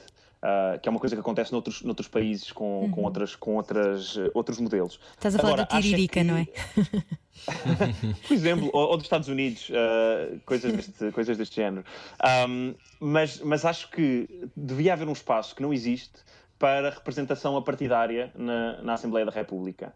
Um, é, são modelos que já estão mais que estudados, mais que propostos. Existem uh, movimentos a, a propor uh, círculos uninominais um, aos quais independentes se possam candidatar um, e que coexistam com círculos nacionais uh, só, só para partidos. E, portanto, eu acho que faz falta de certo modo, uh, abrir uh, o espaço da política a pessoas que não se revêem em nenhum partido. Porque a verdade é que pertencer a um partido implica obedecer a um conjunto de regras. Uh, não, há, não há volta a dar, os, os partidos têm regulamentos e, e, ainda bem que os têm, porque efetivamente se fazer parte de um partido tem que significar alguma coisa, não é? Uhum. Uh, não se pode fazer parte de um partido apenas e só para chegar a algum lado, tem que significar alguma coisa. Mas quem não se identifica com nenhum dos partidos, um, e, e, por exemplo, no meu caso, uh, eu, eu sinto-me sinto assim, ou seja, sinto que não, não consigo fazer parte de nenhum dos partidos que estão atualmente.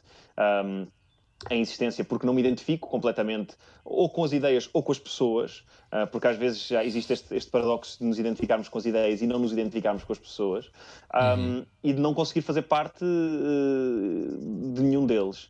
Um, e portanto acho que devia haver espaço, uh, mas enquanto não existe espaço, portanto, no modelo constitucional de representação política, acho que existe espaço de sobra em termos de iniciativas cívicas, iniciativas uh, da, da, sociedade civil, para fazermos a diferença em campos que são também políticos, como, como são os da, os da crítica da imprensa, como são os da representação jovem, uh, como são os da uhum. diversidade, e, portanto, um, acho que existem imensas formas de fazer política fora dos partidos. Uh, não existe não existe possibilidade de fazer política parlamentar, de, de, de estar nesses lugares uh, políticos, mas existem muitas outras formas e eu tento, tento ir, ir, participando, porque na verdade acho que sou, sou, sou uma pessoa muito ativa politicamente, sem ter, sem ter qualquer relação partidária. Uhum. Uhum. Estamos à conversa com, com o João Marex. Desculpa, deixa-me só relembrar a quem está a ouvir a rádio comercial que estamos já em casa e o João está em Londres, portanto, estamos aqui na presença de meios Obrigado, quero só dizer que estamos a falar com Londres. Podes continuar antes. Não, ia dizer, tanto tu, uh, João Mareques, como o Rui Maria Pego pertencem aos Global Shapers e uh, vocês acabam por estar ligados a, a jovens abaixo dos uh, eh, 30, é dos 30 anos, não é? Que são especialistas nas suas áreas e que, e que estão abertos ao debate público. Uh, e tu achas que vão sair daí muitos futuros uh, políticos ou governantes deste país? Eu acho que, ou seja, não necessariamente. Uh, estes, eh, este, este, projeto, As 100 Oportunidades, um, que, que, surgiu num, numa, numa conversa no Prós e Contras, uh, em que a Fátima Campos Ferreira estava a dizer uh, que era difícil encontrar jovens que estivessem disponíveis para vir falar sobre vários assuntos, na sequência de uma crítica minha, a dizer que, enfim, estamos sempre a ver os mesmos homens velhos a falar sobre os mesmos assuntos, um, como se fossem especialistas sobre tudo, quando temos uma geração tão bem preparada, tão com tanta especialização um, que, podia, que podia trazer caras novas e ideias novas uh, a estes temas. E, e os 100 oportunidades vieram um bocadinho para uh, rematar uh, essa desculpa para fora do campo um, e, e, e, dar pelo menos 100 pessoas, 100 jovens abaixo dos 35 anos, que são especialistas nas suas áreas e, portanto, apresentá-los. Não quer dizer que sejam os 100 melhores, não quer dizer que são os 100 únicos, Longe uhum. disso. São apenas 100 exemplos. E a nossa preocupação, quando, quando estivemos à procura destas pessoas, foi apenas e só a de perceber que elas estavam Uh, ou, ou, por virtude do seu, do seu trabalho, ou por virtude da sua educação, ou por virtude de, das, suas, das suas iniciativas sociais, uh, cívicas, um, que estavam preparadas para falar sobre aquele tema concreto para o qual uhum. nós, nós a, a, a, a promovíamos, no fundo. Sim, e deixa-me só acrescentar que uh, estas 100 oportunidades, muitas pessoas, uh, as que foram selecionadas, e, e, acho que é importante dizer isto, estamos a falar de todas as áreas e mais algumas, porque aquilo que nos pareceu. São 100 oportunidades numéricas, não é 100 oportunidades de ausência de oportunidades. Sim, exatamente, são 100 pessoas. é importante dizer. Uh, tentámos ao máximo, e, e, o João é o timoneiro deste barco, tentámos ao máximo encontrar um, ehm, equilíbrios de todos os níveis, no, da quantidade de mulheres, da quantidade de diversidade, e aquilo que, que é sempre muito óbvio óbvio e uma das coisas que mais me incomoda quando temos que pensar o futuro do país ou o futuro de uma mesa, porque é que há tantos homens à mesa, tão poucas mulheres, na nossa área Ana, é diferente, ainda assim são sempre os homens a mandar, na maior parte das vezes, uh, são os homens que estão nos boardrooms ainda das, das, empresas também de mídia, ou de média neste caso. Aquilo que me sempre fez confusão era que uh, essa desculpa que, que, que, o João decidiu uh, responder é, é, muito comum esta conversa de que não temos aqui ninguém, pá, pois nós não conhecemos ninguém, conheces alguém com menos de 30 anos que possa ser que seja diferente, que seja fresco. Não tem a ver com ser diferente nem ser fresco, tem a ver com uh, ter uma capacidade de. Uh, sobretudo propor novas maneiras e propor novas coisas a dizer, porque eu não sou tão uh, oposto àquela ideia de que haja senadores com opiniões. Eu acho que é importante que existam pessoas com 70 ou 80 anos que tenham opiniões sobre o mundo. Agora, não podem ser as únicas. E acho que a sensação que, e o João poderá responder melhor, a escolha destas, de todas estas figuras vem também de um grupo, e nós fazemos parte desse grupo já. Eu já há quatro anos, mais ou menos, acho que o João há mais tempo do que eu. Esta coisa dos Global Shapers, que são uma iniciativa do Fórum Económico Mundial, na, também a ver com a responsabilização e tem a ver com identificar pessoas que podem ser ou não um, respostas para questões que vão surgindo todos os dias. João, não achas? Sim, tu disseste aí uma coisa que, que eu acho que é super importante e que está, que está mesmo na gênese deste projeto: é que nós não pretendemos que os jovens venham substituir uh, os, os mais velhos. Um, ah, não se trata disso, até porque os jovens de hoje vão ser os mais velhos da manhã. Uh, aqui o, o, que se trata é precisamente de complementar a visão desses senadores, não é? Dessas pessoas com imensa experiência e que falam, um, e que falam com uma bagagem que, obviamente, nenhum jovem tem.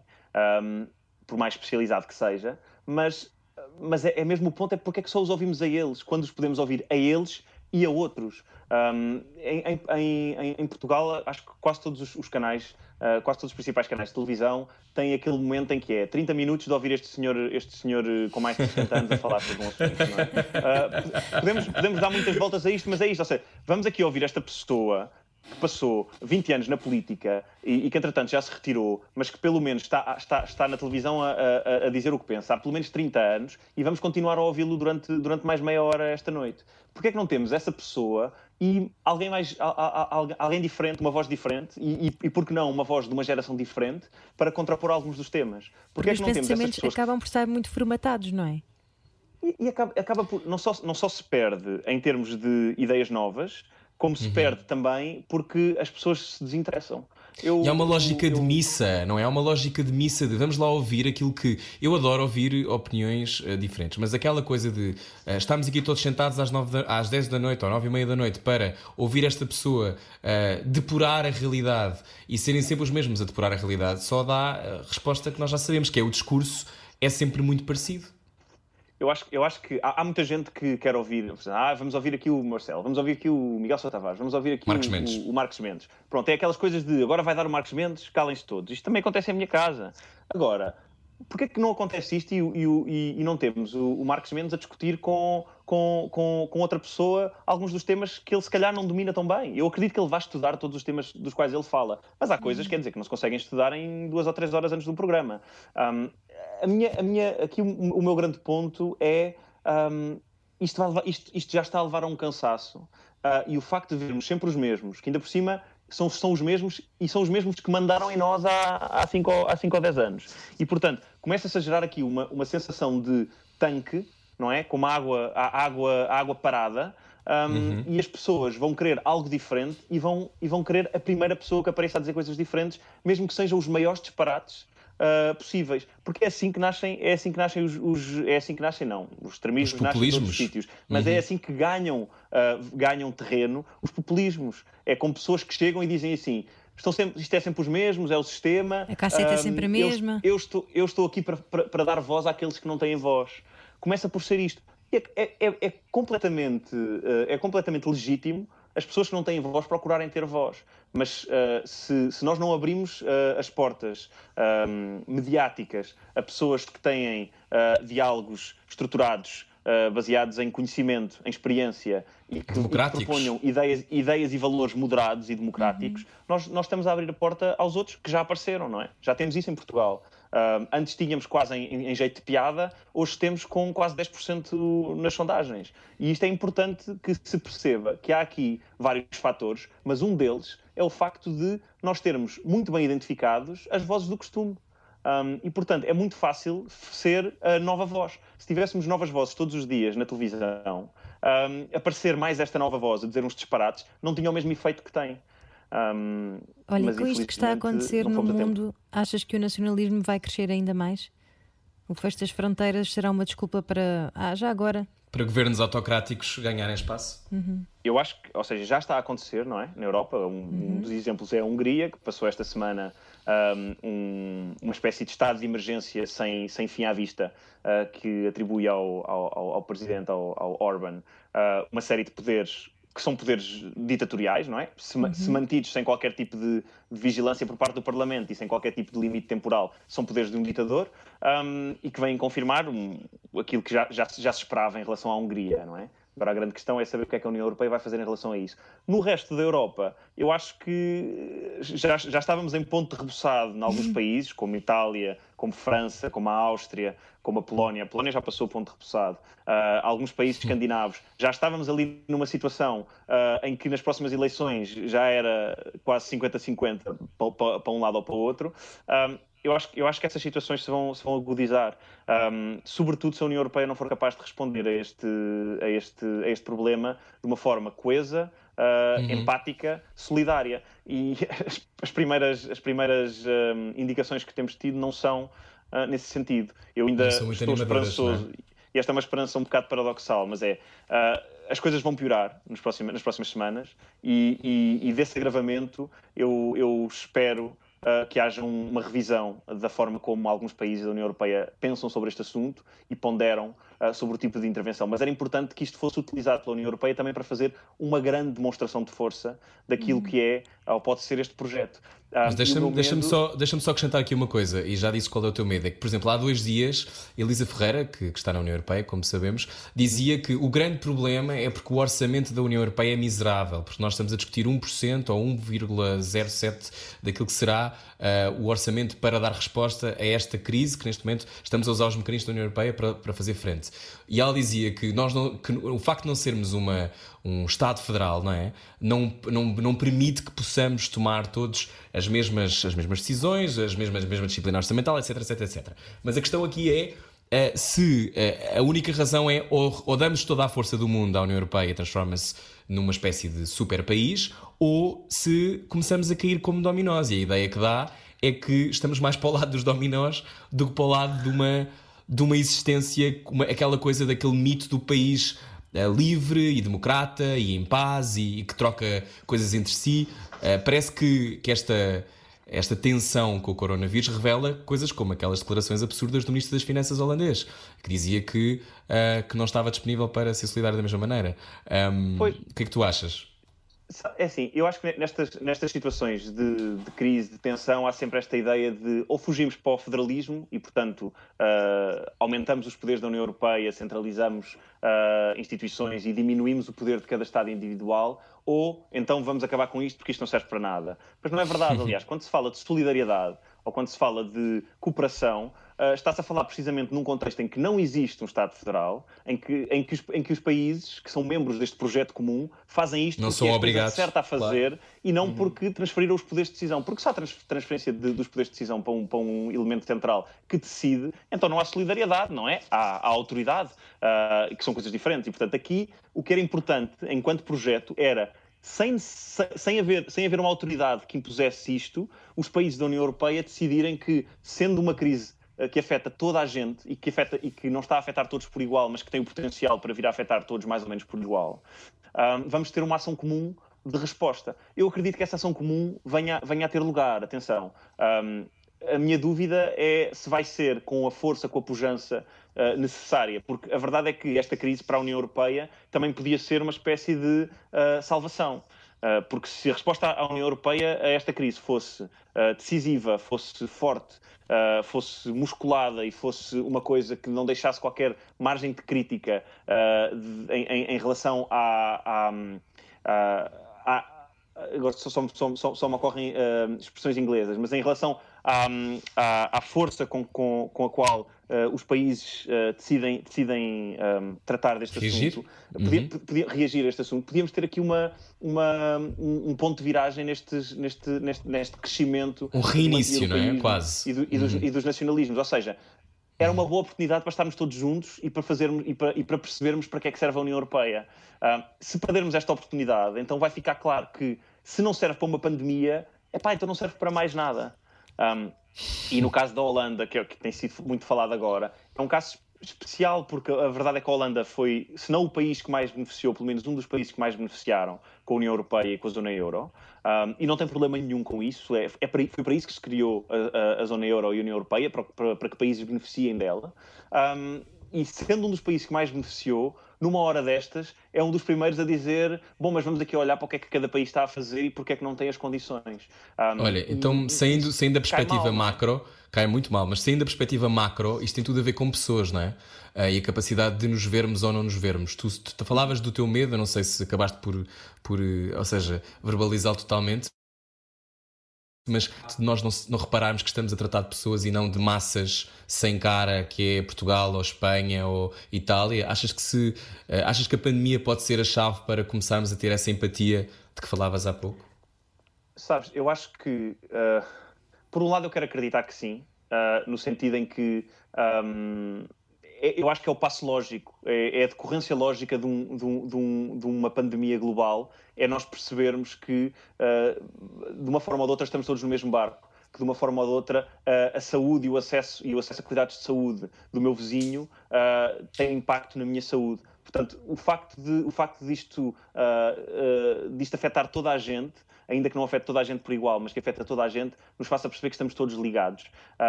E, e, inicialmente eu acho que as reações iniciais iam um bocadinho nesse sentido. O meu medo, um, e, e, lamento imenso estar a, estar a ser pessimista, espero estar absolutamente errado, mas o meu medo é que com o, com o passar do tempo, um, da quarentena, com o agudizar da crise, com o aumento dos, do, dos desempregados, com um pós-crise que pode, que pode ser mais longo um, e eventualmente até com uma segunda vaga. Portanto, aqui todo um cenário horrível, peço imensa desculpa, mas se, se isto for assim, então eu acho que vai, eh, vai vir ao de cima novamente aquele lado humano uh, que leva as pessoas a comprarem todo o papel higiênico que podem agarrar, que é uh, eu primeiro, o meu, o meu problema primeiro, a minha família primeiro, os meus filhos primeiro. Um, e atenção, é absolutamente esta é uma reação humana e é legítima em pessoas que estão com medo e que estão ansiosas. E, portanto, neste momento, aquilo que eu, que eu, que eu, que eu espero é que um, quem nos lidera, e a verdade é esta, é que nestes momentos é, tem muita importância perceber um, quem nos lidera, que tipo de pessoas é que nos lideram.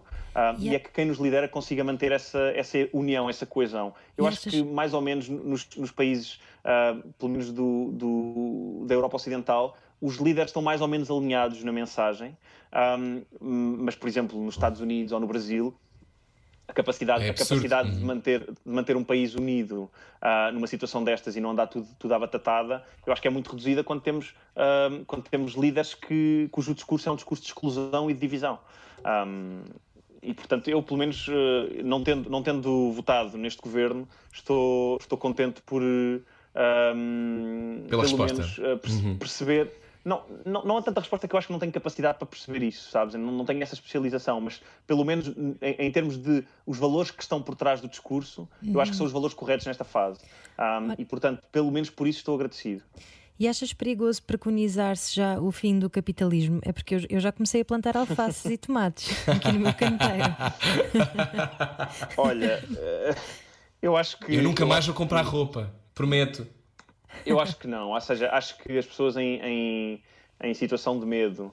Um, ficam, uh, ficam, ficam sempre, ou seja, põem tudo, em, põem tudo em causa, mas assim que as coisas passarem voltam, voltam ao, ao, ao, seu regime normal. Acho que o capitalismo está demasiado impregnado na, Aliás, na nossa forma de viver. Na um, China houve o revenge shopping, não sei se viste essa notícia, mas passado. E eu tenho, a, eu tenho a certeza que vários comerciantes em Portugal estão. Uh, estão à espera desse revenge shopping e vamos ser sérios. Se calhar é a única maneira de conseguirmos salvar muitos empregos é hum. quando pudermos sair de casa, eh, não só mantermos os nossos hábitos de consumir, consumo, mas se calhar consumir um uhum. bocadinho mais do que, do que o normal, não pelo prazer de consumir, mas uh, nesta lógica de ajudar estas pessoas que estão a passar por uma, por uma fase complicada. Agora, uma coisa eu acho que é muito interessante que isto vem demonstrar uh, é que um, não há, por, por mais liberais possamos ser, por menos Estado que, que, que preconizemos, uma coisa é certa. Uh, quando, quando, quando o problema aperta,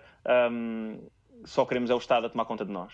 Um, e, portanto, isto, isto é importante, é? Isto é importante, uhum. para, é importante para nós repensarmos um bocadinho um, algumas, algumas das, das, coisas que temos, que temos andado a discutir. Uh, e a verdade é que, uh, se calhar, a única maneira de nós conseguirmos uh, sobreviver a crises destas é se apostarmos muito mais num, num, num bom sistema de saúde, um, é apostarmos mais em, num, bom, num bom sistema de segurança social, uh, é perceber que é para estes momentos que estes, que estes sistemas servem.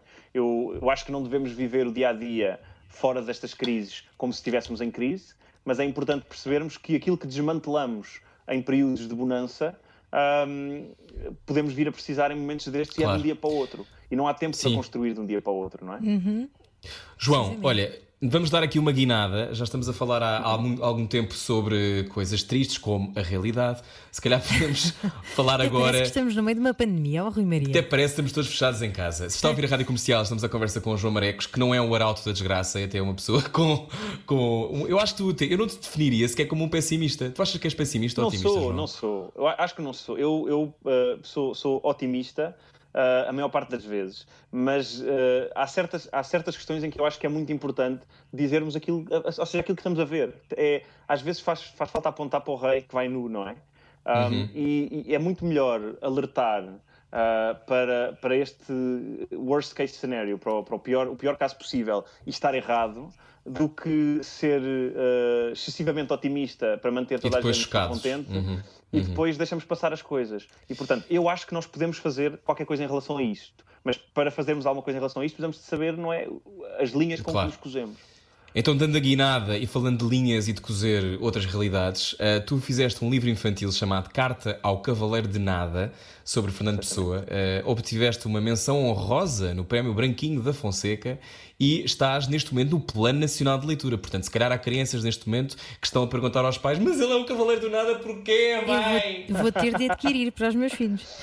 Conta-nos como é que isto surge da tua vida. Eu sei mais ou menos a, a história, mas o que é que tu contas a quem está a ouvir?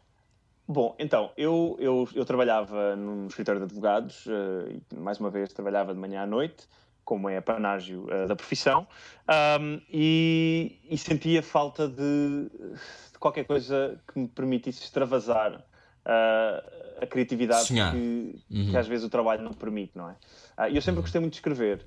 E, e, sempre, e sempre gostei muito. E, e, uma, coisa, uma coisa que a mim me fazia, fazia muita. Um, muita impressão era, era o facto das pessoas dizerem ah, eu dei Fernando Pessoa na escola e não, não gostei nada. Uh, achei horrível, uh, não gosto porque é um bocadinho aquela sensação, é um, é um bocadinho que a maioria diz das coisas que aprendeu na escola. Passados uns anos a, a, malta muda de opinião, mas no início sentimos muito esta, esta coisa, não é? De, é pá, que seca, tive que estudar isto e é uma seca, e, e sobretudo se o professor não, não, não, não conseguir captar uh, o nosso encanto para a matéria, uhum. é tudo horrível. E o que eu pensei foi, é pá, mas Fernando Pessoa e, e, e, o mundo de Fernando Pessoa e, e esta, esta originalidade do, dos heterónimos é, é das coisas mais extraordinárias da, da, literatura portuguesa. E, portanto, eu gostava de ser capaz de introduzir este mundo um, a crianças fora da escola. Uh, ou seja, uh, coisas que elas lessem porque a história é gira uh, e que ao mesmo tempo ficassem a saber e ficassem a descobrir um, este mundo. Porque quando aquela criança que leu aquela história for, for estudar Fernando Pessoa no secundário, já vai pensar: ah, eu já sei sobre o que é que isto é. Uhum. já, e uh, quando, quando, nós, quando nós estudamos, quando, quando nos dão na escola alguma coisa que nós já temos um conhecimento prévio, primeiro achamos que estamos à frente dos outros todos, o que é uma coisa ótima. Não, é? não há nada que nos. Mesmo, mesmo, a pessoa, mesmo a pessoa que não gosta Ficas de estudar vaidoso, e tem má é? nota e que tem má nota, quando há alguma coisa que ela sabe, fica. fica ou seja, quando há alguma coisa que, que ela sabe mais que os outros, até participa nas aulas, não é? E portanto é mágico. E portanto, que falar sobre Fernando Pessoa e que desse, no fundo, uh, fosse uma porta de entrada para esse universo, um, uhum. mas que falasse para crianças mais, mais novas. E foi, foi aí que surgiu a ideia de escrever este conto e de, e de, e de, o, e de o propor a um prémio.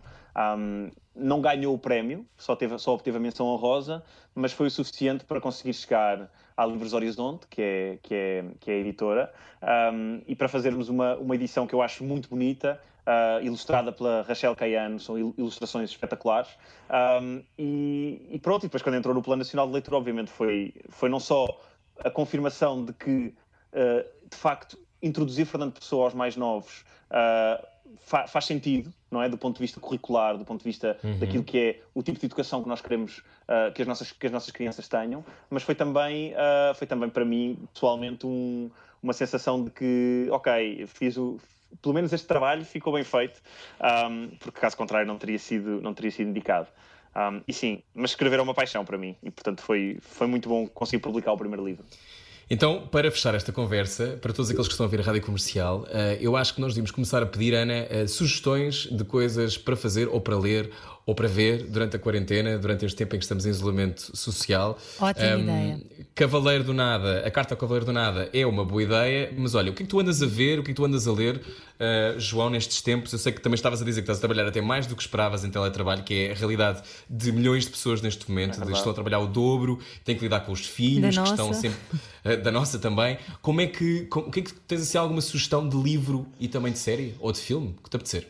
Olha, eu, eu comecei agora a reler uh, um, um, livro que, que, é um dos meus livros favoritos e que é um livro que eu ofereço, uh, sobretudo a, a, amigos estrangeiros, quando, quando lhes quero mostrar alguma coisa escrita por um português, que é um livro do Saramago chamado As Intermitências da Morte. Uh, e apesar do, apesar, apesar do, do, do título uh, parecer assim uma coisa super drástica, o, o, o livro uh, baseia-se num, num, num, evento fictício muito simples, que é no dia seguinte ninguém morreu. Ou seja, é uma história uhum. que é uhum. passada num, num, num, num, país no qual houve um certo dia em que ninguém morreu. Quem estava às portas da morte não morreu, quem tentou suicidar não conseguiu, porque simplesmente as pessoas deixaram de morrer. Um, e é uma história de amor muito bonita entre, entre a morte, não é? A morte personificada uh, e, e, e, um violinista. E eu acho que é, é, um livro pequenino, mas é um livro lindíssimo sobre, um, sobre, sobre a vida, sobre o amor. E portanto recomendo. Eu vou agora começar a reler. Boa, eu Boa. estou a ler um ensaio sobre a cegueira e uh, nunca tinha lido, não sei se vocês acreditam, mas nunca tinha lido. E estou sugadíssimo, não consigo parar de, Olha, de ler. Aliás, já tive para parar este programa várias vezes para ir ler, estou a brincar. Olha, não, eu estou a ler, ler. O ensaio sobre Diz, a cegueira, passas a ler o ensaio sobre a lucidez, que é, o, que é a sequela, uhum. uh, e que é um complemento extraordinário ao, ao primeiro.